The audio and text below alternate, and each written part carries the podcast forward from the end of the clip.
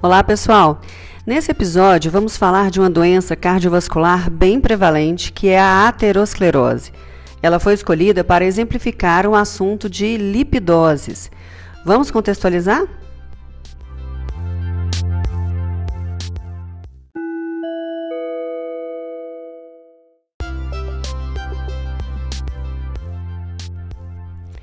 Nós vimos no episódio anterior é isso mesmo, estou incentivando meus caros ouvintes a acompanhar todos os episódios.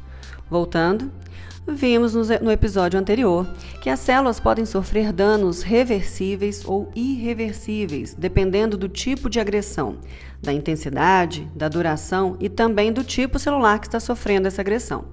As lesões reversíveis representam um grupo de alterações descritas como degenerações celulares ou lesões por acúmulos celulares.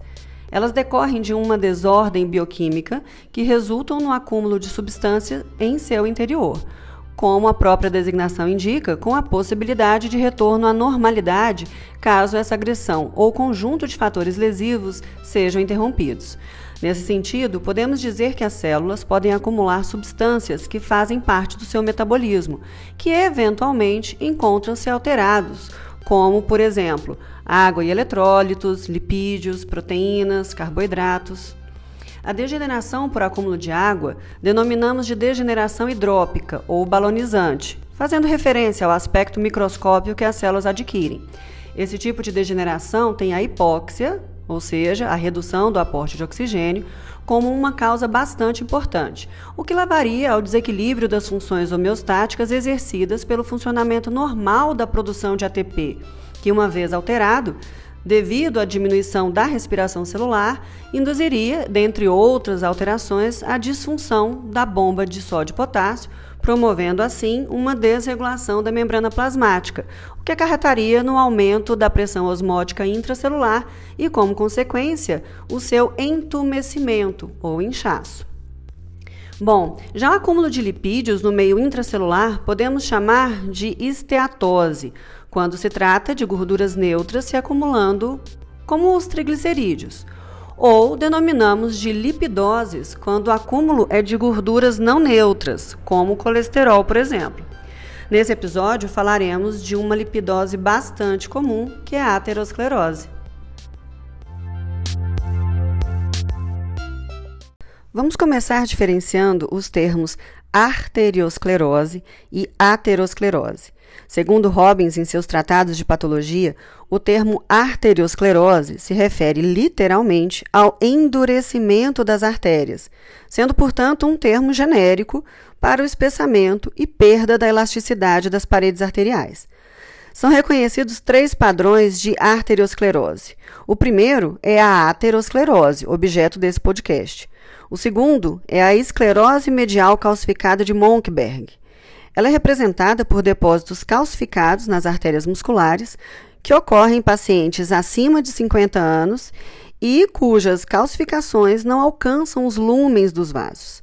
Terceiro, a arteriolosclerose, que ocorre em pequenas artérias e arteríolas, geralmente associada à hipertensão e diabetes, podendo levar à redução da luz desses vasos. Agora sim podemos falar sobre a aterosclerose. Epidemiologicamente falando, embora tenha ocorrido um bom decréscimo nas últimas décadas, ainda representa uma doença de alta prevalência, morbidade e mortalidade. Ela está envolvida diretamente nas doenças isquêmicas, sobretudo nas cardiopatias isquêmicas. Em linhas gerais, ela é uma doença inflamatória, crônica e multifatorial, propiciada pelo acúmulo de colesterol na parede dos vasos, obstruindo assim a nutrição, causando danos teciduais, principalmente cardíacos e cerebrais. As paredes dos vasos sanguíneos são compostas por três camadas. De fora para dentro, temos a camada adventícia, a camada média e internamente, revestindo a luz ou lumen do vaso, a camada chamada íntima. Esta é composta basicamente por uma camada de células endoteliais, uma fina camada de tecido conjuntivo, chamada de lâmina basal, e uma lâmina elástica interna que separa a camada íntima da camada muscular. Bom, a aterosclerose é então caracterizada por lesões nesta camada íntima. Essas lesões são denominadas de ateromas ou placas ateromatosas. Falando um pouco da história natural do desenvolvimento aterosclerótico, observa-se que as lesões elas têm início como estrias gordurosas, sendo compostas por macrófagos repletos de gordura chamados de células espumosas.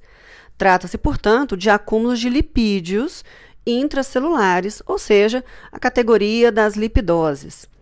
Essas estrias fazem parte de uma fase pré-clínica, ocorrendo desde a infância. As placas ateroscleróticas surgem primariamente nas artérias elásticas, como a aorta e as carótidas, e nas artérias musculares de grande calibre, como por exemplo as coronárias.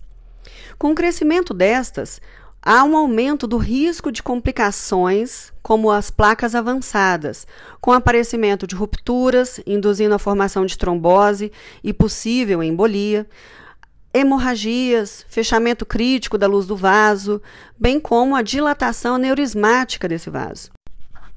Descrevendo melhor o mecanismo de formação da aterosclerose, ou seja, sua patogênese, temos vários estudos que têm demonstrado que a aterosclerose é iniciada por uma lesão endotelial ou acúmulo de lipoproteínas de baixa densidade, chamadas LDLs, dentro da parede arterial. A. Endotélio é o epitélio de revestimento da camada íntima. Os LDLs são geralmente propensos à oxidação ou modificação. Esses LDLs modificados ou oxidados, juntamente com a inflamação de baixo grau causada por uma pequena lesão endotelial, desencadeiam respostas imunológicas que desempenham papéis importantes no desenvolvimento da aterosclerose. Células como os monócitos, que nos tecidos são chamados de macrófagos, ou os neutrófilos, linfócitos T, linfócitos B, são os principais subtipos celulares no contexto da aterosclerose. O acúmulo de LDL se correlaciona com fatores de risco clássicos, como tabagismo, hipertensão arterial e desregulação metabólica na obesidade e diabetes mellitus. Com a disfunção endotelial, há o aumento da permeabilidade, da migração e adesão de monócitos à parede do vaso. Esses migram para a íntima e transformam-se em macrófagos espumosos. Como eu disse anteriormente, há participação de outras células inflamatórias também. A liberação de mediadores químicos pelos macrófagos e plaquetas ativadas provocam a migração das células musculares lisas lá da camada média do vaso para a camada íntima, onde elas se proliferam e produzem matriz extracelular levando ao acúmulo principalmente de colágeno. Nesse momento, percebe-se que há um aumento do acúmulo de colesterol, tanto no interior das células quanto no espaço extracelular. A placa está se organizando e crescendo, gerando uma obstrução progressiva do vaso. Com base no conceito de que a inflamação crônica contribui para a patogênese da aterosclerose, inúmeros estudos têm sido relatados apontando vários biomarcadores de inflamação, que poderiam prever eventos cardiovasculares futuros, não apenas em pacientes com doenças cardiovasculares, mas também em indivíduos aparentemente saudáveis. São biomarcadores bastante estudados na formação da aterosclerose, a proteína C reativa, que é uma proteína produzida pelo fígado que apresenta sua concentração sanguínea elevada quando há indicativo de processos inflamatórios ou infecciosos, bem como as interleucinas 6 e 1. Também são importantes que também são importantes mediadores químicos pró-inflamatórios. Há outros biomarcadores, como TNF, que é fator de necrose tumoral, também há adiponectinas. Então, outros biomarcadores também têm sido estudados.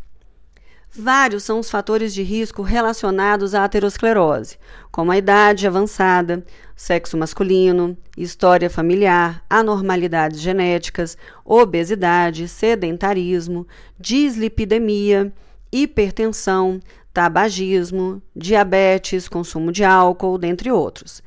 Aqui podemos perceber o quanto há de possibilidades de prevenção dessa doença. Os programas de prevenção primária visam retardar a formação do ateroma ou provocar regressão das lesões já estabelecidas em pessoas que não tenham sofrido anteriormente nenhuma complicação séria da doença arterial coronariana.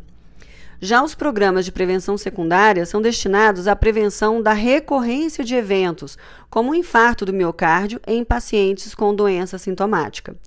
Assim, a modificação do estilo de vida, incluindo não fumar, controlar a hipertensão arterial, reduzir peso, aumentar exercícios físicos para sair do sedentarismo, controlar o consumo de bebida alcoólica, reduzir níveis de LDL, bem como aumentar níveis de lipoproteína de alto peso molecular, também chamadas de HDL ou colesterol bom, já que esse HDL possui a capacidade de auxiliar na eliminação do LDL do interior da placa ateromatosa, fazendo o que chamamos de efluxo de colesterol.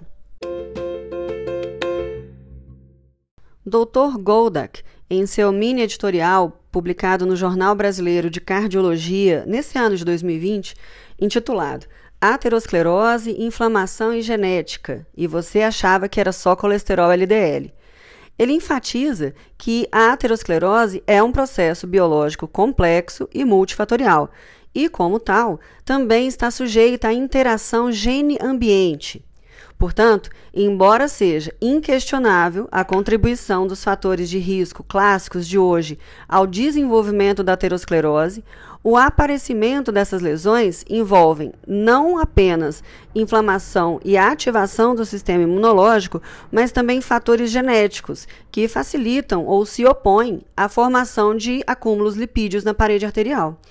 Atualmente está amplamente aceito que os fatores genéticos também contribuem significativamente para o risco da doença arterial coronariana, sendo que sua herdabilidade foi estimada entre 40% e 60%. Ele ainda alerta que foi verificado novos polimorfismos genéticos se correlacionando à presença e à extensão da doença arterial coronariana aterosclerótica de maneira significativa relacionando-os então aos aspectos de governabilidade da fisiopatologia da aterosclerose, incluindo, dentre outros, a interação célula-célula, resposta imunológica envolvida, a absorção do colesterol e também os níveis de lipoproteína. Bom, acho que temos até aqui um belo panorama geral da aterosclerose. Vou deixar na descrição desse podcast a indicação de alguns artigos interessantes sobre esse tema. Espero que tenham gostado e que estejam ansiosos pelo próximo episódio. Até lá! Abraço!